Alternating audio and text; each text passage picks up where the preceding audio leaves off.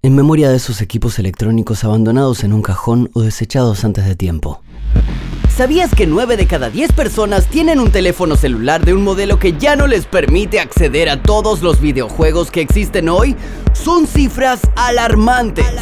¿Qué tal si el bombardeo publicitario, en lugar de decir estos datos falsos solo para venderte algo, te dijera cosas que podrían ajustarse más a tu realidad? ¿Sabías que 8 de esas 9 personas jamás en su vida jugarían a un videojuego en el celular? pero igual quieren comprarse uno nuevo en caso de que alguna vez cambien de idea y el suyo quede obsoleto? Mm, no, lamentablemente los anuncios publicitarios siempre serán como el primero que escuchamos. Y así se nos acumulan teléfonos que ya no usamos, tablets de las que perdimos los cargadores, notebooks que quedaron desactualizadas. Casi nunca nos ponemos a pensar en que todos los años generamos gran cantidad de basura electrónica. Pero, si apenas se trata de un celular o una notebook, ¿será para preocuparse tanto? Según el informe de Global E-Waste Monitor, ¿no? como que el 2019 fue el año como récord en generación de residuos, eh, que se generaron casi esos 54 millones de toneladas y que aumentó como un 21% en apenas 5 años. Humano, creo que es hora de un cambio. Y no, no hablo de cambiar el celular a la computadora. A veces nos parece que el cuidado de la tierra es algo que nos queda lejos. Sí, sabemos que ya estamos sufriendo las consecuencias de los daños al ambiente. Pero de todos modos pensamos que nosotros no podemos hacer nada para cambiar la situación. Sin embargo, nuestro consumo es parte de lo que está poniendo en jaque al planeta. Y hay formas de que esto cambie. Esto es Sonido Ambiente, el podcast de Greenpeace Andino en el que buscamos entender cómo asumir un consumo responsable antes de que sea demasiado tarde. Soy Dalia Gutman y te doy la bienvenida. No te olvides de mí. Por supuesto que no. Les presento a mi fiel asistente. Episodio 6. Basura pixelada. Estas 57 millones de toneladas que, se generaron en el 2021, que supera el peso de la gran muralla china.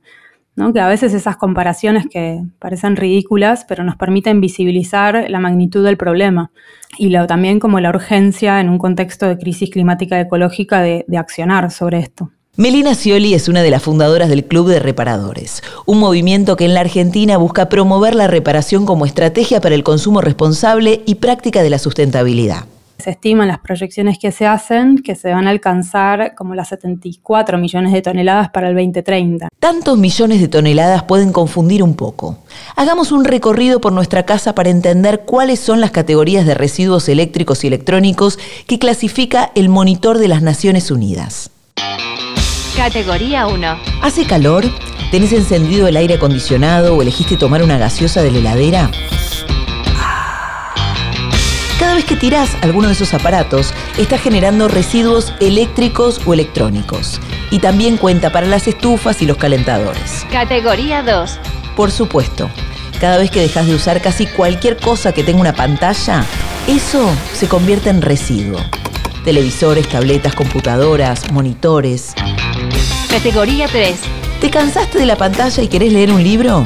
Prende la luz así no esforzás la vista. Ah, y ojo, que las lámparas LED o fluorescentes, entre otras, también se consideran residuos. Categoría 4. Cuando se desechan lavaplatos, lavadoras, hornos y sistemas de calefacción central, se aumenta el número de residuos eléctricos o electrónicos. Categoría 5. De esto seguramente desechaste mucho, porque aquí entran herramientas domésticas, juguetes, equipos de audio, auriculares, cámaras, parlantes, microondas, parrillas, tostadoras, productos de higiene personal. Sí, ese cepillo de dientes eléctrico que tiraste también califica. Categoría 6. Ah, la bendita conectividad. Pero ¿qué sucede cuando dejamos de usar teléfonos celulares o inalámbricos, computadoras de mesa, teclados, enrutadores o consolas? Sí, más basura. Afortunadamente, no hay más categorías. Ahora que hicimos el repaso, empezamos a tomar conciencia sobre la dimensión del problema. Que el 40% de estos aparatos se quedan en nuestras casas por muchos años. Se quedan ahí, ¿no? Sin, sin estar siendo utilizados y de ahí el 50% de estos aparatos terminan en vertederos o en rellenos sanitarios. Ornella Garelli es especialista en consumo responsable y cambio climático de Greenpeace México. Esto representa un problema ambiental y para la salud humana porque el 6% de los residuos que, de aparatos eléctricos y electrónicos que se, que se generan en México son residuos peligrosos. ¿Por qué? Porque eh, tienen metales pesados, sustancias químicas tóxicas que al pues llegar aquí a estos vertederos pueden liberarse en el medio ambiente o afectar a las personas que se encargan del reciclaje informal. Hoy día no existe gestión eh, especializada que permita responder a la, a la, gran demanda que hay de este tipo de productos, al menos en Chile, y sabemos que en Latinoamérica también es muy escaso en donde hoy día van a dar al, vertedero, al relleno sanitario común, lo, que genera la, alta contaminación que, sabemos de cara a estos productos. Y son muy pocas las iniciativas también que hoy día existen por un tema de conocimiento. Hoy día hay una capacidad instalada que no responde al, nivel de desarrollo que tiene esta industria, lo masiva que es esta industria. Carmen Gloria Ide es máster en gestión de la sustentabilidad y directora ejecutiva del Círculo REP, una organización no gubernamental que en Chile desarrolla estrategias de innovación para la creación de caminos hacia un desarrollo sostenible que hay muchas cosas que pueden ser reutilizadas, ya sea para hacer un nuevo componente de un aparato eléctrico electrónico o darle la disposición final correcta, ya sea para darle otro uso, y, siempre pongo el ejemplo de que quizás una carcasa de un celular ya no va a servir para otro celular, pero sí puede servir para un componente de un macetero, ¿cierto? Para algún tipo de aislante, etcétera, etcétera. Por tanto, siempre tenemos que mirar aquello que ya no nos sirve con una capacidad de reconvertirse en otro producto, en otro material en otra materia prima. También vemos como cosas que, que eso, que van quedando soletas tienen el potencial de ser reutilizadas como repuestos o como es utilizar alguna de sus partes, quizás no todos sus componentes. Cerca del 70% del reciclaje de estos aparatos en México se realiza por el sector informal, es decir, personas que van a los vertederos a rescatar todos estos aparatos y dispositivos, pero sin equipos de protección adecuados, sin seguir procedimientos seguros que, que pues garanticen que no van a tener afectaciones a su salud, ¿no? Entonces, esto es parte de lo que pasa cuando cuando estos dispositivos se desechan sin, sin un programa adecuado para ello. El 80% de los materiales de los que está hecha una computadora pueden ser recuperados. Nosotros vemos en una computadora tres grandes componentes. Quien comienza a explicarlo es Edgar Fernando Erazo Camacho, director ejecutivo y representante legal de la entidad sin fines de lucro colombiana Ecocómputo. Los metales, que pueden ser metales nobles como el hierro, como el aluminio, como el cobre, que se reciclan, se incorporan claramente al ciclo económico vía fundición, vía hornos de, siderurgia. ¿Y metales preciosos? Los hay, los hay en trazas. Por ejemplo, mil toneladas de celulares pueden generar alrededor de 20 kilogramos de oro o un poco más de plata, algunos otros metales preciosos, pues obviamente con unas refinerías de alta tecnología. Pero adentro de la computadora o el celular también hay metales peligrosos. Mercuriales, el plomo, el cromo, son los metales que debemos evitar a todas luces porque afectan por sus niveles de toxicidad afectan organismos vivos, afectan el entorno y por eso eh, se hace necesario una gestión ambientalmente segura de los mismos.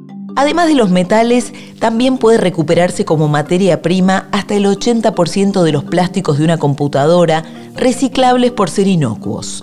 Y hay otros elementos como el sílice, algunos, algunos vidrios algunos silicatos que también son de fácil recuperación, son de fácil manejo y en últimas eh, se pueden incorporar al ciclo económico. Edgar habló de oro, plata, cobre y otros metales valiosos. Según el mismo informe de E-Waste Monitor de las Naciones Unidas que citaba antes Melina, solamente el 17.4 de los residuos electrónicos son recolectados y reciclados. 57 mil millones de dólares. Eso es lo que valen los materiales recuperables que se desperdiciaron solamente en 2019. La cifra es mayor al Producto Bruto Interno de todos los países de América Latina, salvo México y Brasil. La pregunta entonces es, ¿por qué no se recuperan esos materiales? Es un problema yo diría que a nivel de los latinoamericanos, no sabemos en realidad eh, la posibilidad y el potencial que hay de recuperación de estos elementos. Mm, se ha trabajado, se, han hecho investigaciones eh, importantes precisamente para dar esas salidas, pero lo más importante aún es la educación, la posibilidad más bien de poder entregarle a la sociedad información que le permita ah, hacer uso razonable de estos aparatos, de estos bienes y que los entreguen a los sistemas de recolección y gestión. ¿Estás escuchando este podcast en un celular del 2021? ¡Qué antigüedad! Bananas Phones introduce el GRX22. Mucho, mucho más de lo que deseas en un mismo lugar. Sin dudas es más de lo que necesitas, ¿no? Las estrategias publicitarias de las empresas apelan, por ejemplo, al prestigio o al estatus, es decir, entran también con, con, las emociones de las personas o con cuestiones culturales para hacernos seguir comprando, ¿no? Para hacer que este celular que todavía está en perfectas condiciones lo eh, dejemos de utilizar para comprar uno nuevo solamente porque eh, nos hace estar a la moda, ¿no? ¿Tu teléfono anterior tenía cuatro cámaras? ¡Perdedor! El GRX22 tiene 17, aunque solo vayas a usar la frontal para sacarte la misma selfie de siempre con poca luz. Pero las fotos tienen 2 megapíxeles más que la versión anterior o algunas marcas que venden estatus. Voy a comprar cierta marca y voy a subir la foto a redes sociales con mi nuevo, mi nuevo celular ¿no? de, esta marca, porque asignan el tener un celular eh, de ellos con tener cierto estatus social, ¿no? cierto estatus económico. Y el fabuloso diseño del GRX permite que la pantalla se doble. Todavía no sabemos bien para qué sirve, pero se dobla. Esto hace que las personas pues busquen seguir comprando aunque realmente no lo necesitemos. GRX22 de Bananas Phones. Apúrate a comprarlo, que el mes próximo sale el GRX23.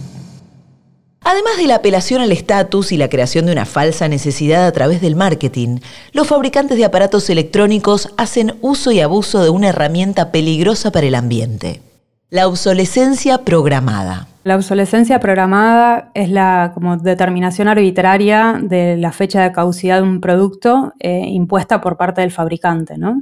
Em, esto quiere decir que ya sea desde la elección de determinados materiales o determinados funcionamientos, se impone eh, una fecha de obsolescencia en donde ese producto deja de funcionar. Y esto lo hacen, por ejemplo, utilizando materiales de menor calidad o haciendo diseños específicamente enfocados en que no duren, ¿no? Eh, por ejemplo, o que no puedan aprovecharse. Por ejemplo, eh, diseñar una computadora para que no pueda separarse sus piezas para un adecuado reciclaje.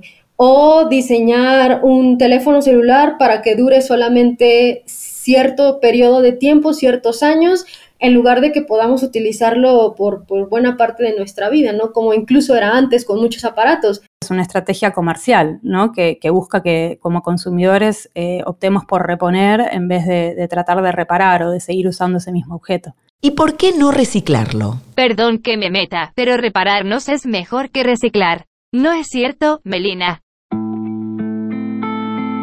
Reparar es mejor que reciclar. Eh, reciclar también es una estrategia necesaria como una transición en el manejo de nuestros, de nuestros recursos. ¿no? Eh, el 80% del impacto ambiental de un producto se define en la fase de diseño y es ahí donde se tiene que dar la batalla de cómo se conciben eh, los productos que llegan al mercado. y en donde también estos productos tienen que poder ser reparables para que tengan una vida más, más larga. Por eso en la Argentina se formó el Club de Reparadores. Sentimos que es una resistencia el hecho de reparar, es como ir en contra, contramarcha de lo que hoy por hoy es un modelo como de, bueno, de economía lineal y consumista, en donde se extrae, se produce y se tiran eh, recursos naturales en forma de productos. Eh, es un poco poner un, parate y plantear otro modelo en donde buscar extender la vida útil de estos, de estos materiales Eh, y también, bueno, desde el Club de Reparadores lo hacemos como a través de esta estrategia de los eventos comunitarios de reparación que ponen en funcionamiento también como, bueno, lazos de solidaridad, de colaboración, eh, porque generamos espacios con herramientas y materiales en donde invitamos a gente que sabe mucho, poco o nada para reparar en conjunto. Como en otros episodios de Sonido Ambiente, en el caso de los residuos electrónicos, vuelve a aparecer la idea de cambiar la economía lineal en la que estamos inmersos por una economía circular. Para combatir la problemática de la generación de residuos de aparatos eléctricos y electrónicos, es muy importante que transitemos de una economía lineal basada en la extracción de recursos y en la generación de residuos hacia una economía circular en donde todos los materiales se mantengan dentro de la economía y se reduzca al mínimo la extracción de recursos naturales. Esto a través de eh, pues evitar o reducir la, producción excesiva, ¿no? La economía circular en el caso de la basura electrónica tiene por supuesto todos los ejes y todas las metodologías necesarias para poder resolverlo. Sin embargo, nos hemos dado cuenta a lo largo del trabajo que hacemos en Círculo Rep que nos falta la tecnología asociada, el conocimiento asociado y las industrias asociadas a esto. Porque si bien existe la metodología y existe el conocimiento, son pocos los que se dedican, por ejemplo, a la separación de partes. Por ejemplo, a tomar eh, cada uno de los componentes y darle un, destino final cierto, correcto para permitir su reutilización o para permitir su valorización correcta. ¿Cuántos teléfonos en desuso tenés en tu casa sin usar? ¿Dejaste una computadora tirada en algún placar? Seguramente esos aparatos aún funcionan y en ellos podrías escuchar noticias como esta. Con el avance de la tecnología en el Perú, la basura electrónica aumentó considerablemente. Actualmente al año se producen 20 toneladas de estos residuos que son perjudiciales para el medio ambiente. Aquí podemos hacer una distinción entre la responsabilidad personal, la responsabilidad de los gobiernos y la responsabilidad de las empresas. Ok, Ornella, arranquemos con empresas y gobiernos. Y aquí me gustaría hacer referencia a la responsabilidad extendida de los productores, porque realmente son todavía pocas las empresas que tienen programas de este tipo para asegurar que sus clientes regresen los aparatos eléctricos y electrónicos que les compraron y que esta empresa que, que los pone en el mercado se haga realmente responsable de asegurar que este residuo no termine en el medio ambiente o o como residuo peligroso, causando afectaciones no solo ambientales, sino también para la salud de las personas, y que se garantice eh, un adecuado reciclaje del mismo, ¿no? Recuperación de los materiales, su reciclaje o su reparación incluso. Creo que el rol de las empresas debería ser protagónico eh, porque son quienes ponen los productos en el mercado y eso obviamente tiene que venir de la mano también de, de regulación por parte de los estados, nación eh, que, puedan establecer como criterios, tanto de ecodiseño como, esto, como de criterios de reparabilidad, eh, para que luego como consumidores también tengamos alternativas para, para consumir productos más durables. ¿Y qué se necesita? Son necesarias mayores legislaciones que forcen a las empresas a evitar este tipo de prácticas. También eh, garantizar el derecho a la reparación, porque muchas veces, eh, por mucho que queramos reparar nuestros dispositivos y aparatos, hay candados, ¿no? Por ejemplo, softwares que ya no pueden actualizarse, eh, u otro tipo de candados que las mismas empresas ponen para que no podamos reparar nuestros aparatos. Y finalizamos con este dato curioso, y es que México es uno de los países de América Latina que genera más basura electrónica, la cual produce graves daños al medio ambiente. En México, Greenpeace y otras organizaciones trabajan para que se hagan modificaciones a la Ley General de la Economía Circular que el año pasado se aprobó en el Senado. Ahorita esta legislación pasa a la Cámara de Diputados, donde esperamos que se puedan hacer algunas modificaciones de fondo que garanticen esta responsabilidad extendida de la que hablamos, ¿no? Con algunos eh, planes de economía circular o de responsabilidad extendida, donde queden claras pues estas responsabilidades que tienen que cumplir las empresas, ¿no? América Latina genera el 9% de la chatarra a nivel global y Argentina está al tope de la lista. Según el E-Waste Monitor de Naciones Unidas, Colombia, Chile, Bolivia, Ecuador, Perú y Costa Rica son los únicos países latinoamericanos que tienen leyes de responsabilidad extendida del productor. Brasil y México están trabajando en mejorar sus leyes para incluir este tema. Argentina, Venezuela, Uruguay, El Salvador, Guatemala, Honduras, Nicaragua y Panamá no tienen legislación sobre sistemas de responsabilidad extendida del productor ni con objetivos definidos en cuanto a la recolección de residuos electrónicos. Pero el problema no acaba ahí. En Chile, por ejemplo, la ley REP existe desde el 2016, pero todavía no está implementada. Básicamente la ley REP lo que hace es que todas las empresas, todos aquellos productores o importadores directos de ciertos materiales van a tener que hacerse cargo, ¿cierto?, después de su vida útil. Y en ese sentido, la ley REP deja cinco productos prioritarios, donde uno de ellos es eléctricos y electrónicos, en donde todavía no existe el reglamento final para este producto, sin embargo lo esperamos ya, ojalá este año o, o el próximo, en donde va a normar cómo debiese funcionar. Estos trabajadores chilenos desarman computadoras viejas en un centro de reciclaje en Santiago. El país sudamericano forma parte de los países latinoamericanos que están aumentando rápidamente su generación de desechos electrónicos. Si bien es un muy buen paso, la ley REP lo que hace es hoy día normar eh, a las empresas pone una meta importante a las empresas, también define el comportamiento que ellos deben tener en este ecosistema. Como experta en la materia, Carmen reconoce que la ley REP ha avanzado a pasos mucho más acelerados en Colombia tiene un desarrollo bien importante en esa materia. Yo te diría que para, para América, Latinoamérica, Colombia es un, es un, gran referente. Además que normó ciertos productos que no necesariamente están normados en los demás países. En la última década, el gobierno colombiano comenzó a reglamentar el concepto de responsabilidad extendida del productor, inicialmente con residuos que tenían algún grado de peligrosidad.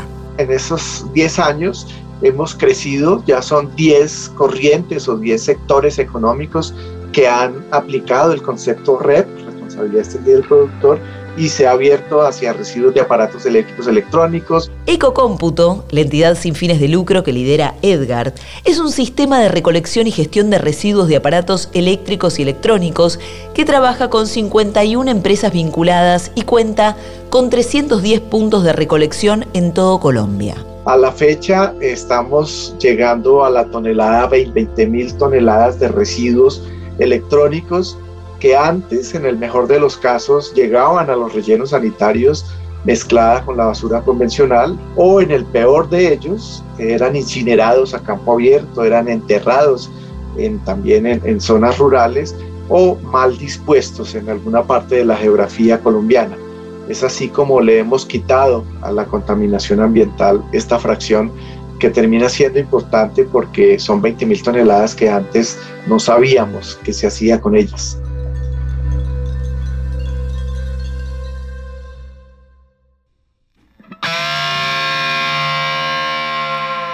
Mil toneladas menos es mucho. Pero Colombia genera 318 mil toneladas por año según el informe global E-Waste Monitor de Naciones Unidas realizado en 2020. Y ojo, que no es el peor país de América Latina. Brasil genera 2.143.000 toneladas. México, 1.220.000 toneladas. Y la Argentina, 465.000 toneladas. Para cambiar la situación en todos nuestros países es fundamental la participación de cada uno de nosotros, la ciudadanía. Como personas consumidoras, eh, sí podemos bajar esta cifra tratando de extender la vida útil de aquellos aparatos y dispositivos con los que ya contamos, ¿no? Si tenemos un teléfono celular que todavía funciona perfectamente, pues evitar dejarnos llevar por estas estrategias publicitarias, eh, por estas modas y evitar comprar un, un, teléfono nuevo solo porque está de moda, solo porque es nuevo, ¿no? Y mantener en uso el que ya tenemos.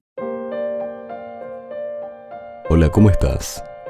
Cuéntame cómo siguió todo esto desde la última sesión. La vez anterior le dije que sentía que mi amigo no quería verme más, uh -huh. que prefería salir con otros teléfonos. Y era verdad, doctor, me cambió, por un grupo de gadgets más jóvenes. Lo escuché decir que yo ya no le servía como antes y un día empezó a transferir mis archivos a otra parte. Después de eso me dejó en un cajón. ¿Necesitamos realmente comprar todo junto o debemos traccionar al mercado que esto cambie? Hay un tema de oferta y demanda. En la medida que los productores no se vean estresados o condicionados a cambiar su comportamiento o el tipo de producto que están vendiendo o cómo lo están vendiendo, difícilmente lo van a hacer. Entonces él ya tiene otros amigos. ¿Y tú qué piensas sobre ti misma? Yo siento que todavía estoy con la batería a pleno, estoy perfectamente sana, pero ya nadie me usa. No sé qué hacer, no quiero jubilarme aún. Con un teléfono viejo lo que puedo hacer es, por un lado, em, ver si a alguien le sirve. Es medio, medio básico, pero eh, por lo general es bastante eficiente. Yo así tengo como ubicados mis teléfonos viejos. Em, después hay muchas también como iniciativas eh, recientes que están como cobrando más popularidad por parte de las empresas, bueno, telefónicas o emprendimientos que, toman en parte de pago como modelos viejos de aparatos, eh, que también puede ser otra alternativa, como tratar de, generar un valor o venderlo. Eh, y si no, como en última instancia, está sin duda como el reciclado de estos aparatos, eh, que hay distintas, que una vez más, depende de dónde nos encontremos, las posibilidades que tenemos para hacer esa gestión responsable. Pon en palabras lo que le dirías. Saca todo afuera. Le diría que no estoy vieja, que todavía sirvo. ¿Qué más? Yo estuve siempre para vos cuando necesitabas una guía, charlar con alguien o pasar el rato. No me tires a la basura, eso le hace mal al medio ambiente. Podés repararme, regalarme o reciclarme. En un cajón o en un vertedero hago daño. Mucho daño. ¿Vamos a seguir acumulando millones de toneladas de residuos electrónicos cada año? ¿Solo porque el marketing nos impulsa a comprar sin freno? ¿De verdad vamos a dejar que las empresas continúen con esas estrategias que están llenando de basura peligrosa los ecosistemas? Estás haciendo mucho progreso. Dejemos aquí por hoy. Como aprendimos durante los seis episodios de Sonido Ambiente, el cambio es urgente. Nuestras acciones individuales y colectivas ponen en jaque al planeta y somos nosotros quienes podemos cambiar la historia. Desde Greenpeace te invitamos a repensar tus consumos y a tomar acción. Sonido Ambiente es un podcast original de Greenpeace producido en colaboración con Posta Agradecemos especialmente a Demián Velasco Rochberger por haberle prestado su voz a varios de los personajes que aparecieron en este episodio. Por Greenpeace, Project Leader Soledad Ramírez. Producción Mariana Sturniolo. Redes Mara Bustamante y Matías Romagosa. Comunicación Florencia Rodríguez. Audiovisual Max Soria. Por Posta. Producción Guido Scolo. Guiones Roque Casiero. Edición Nacho Ugarteche. Producción ejecutiva Luciano Banchero y Diego del Agostino. Yo soy Dalia Gutman. Para saber más de Greenpeace y enterarte de las últimas novedades, seguinos en las redes sociales. Este podcast es posible gracias al aporte de los socios y las socias de Greenpeace que colaboran con cada causa ambiental. Llegamos al final de esta temporada de Sonido Ambiente. Hasta la próxima.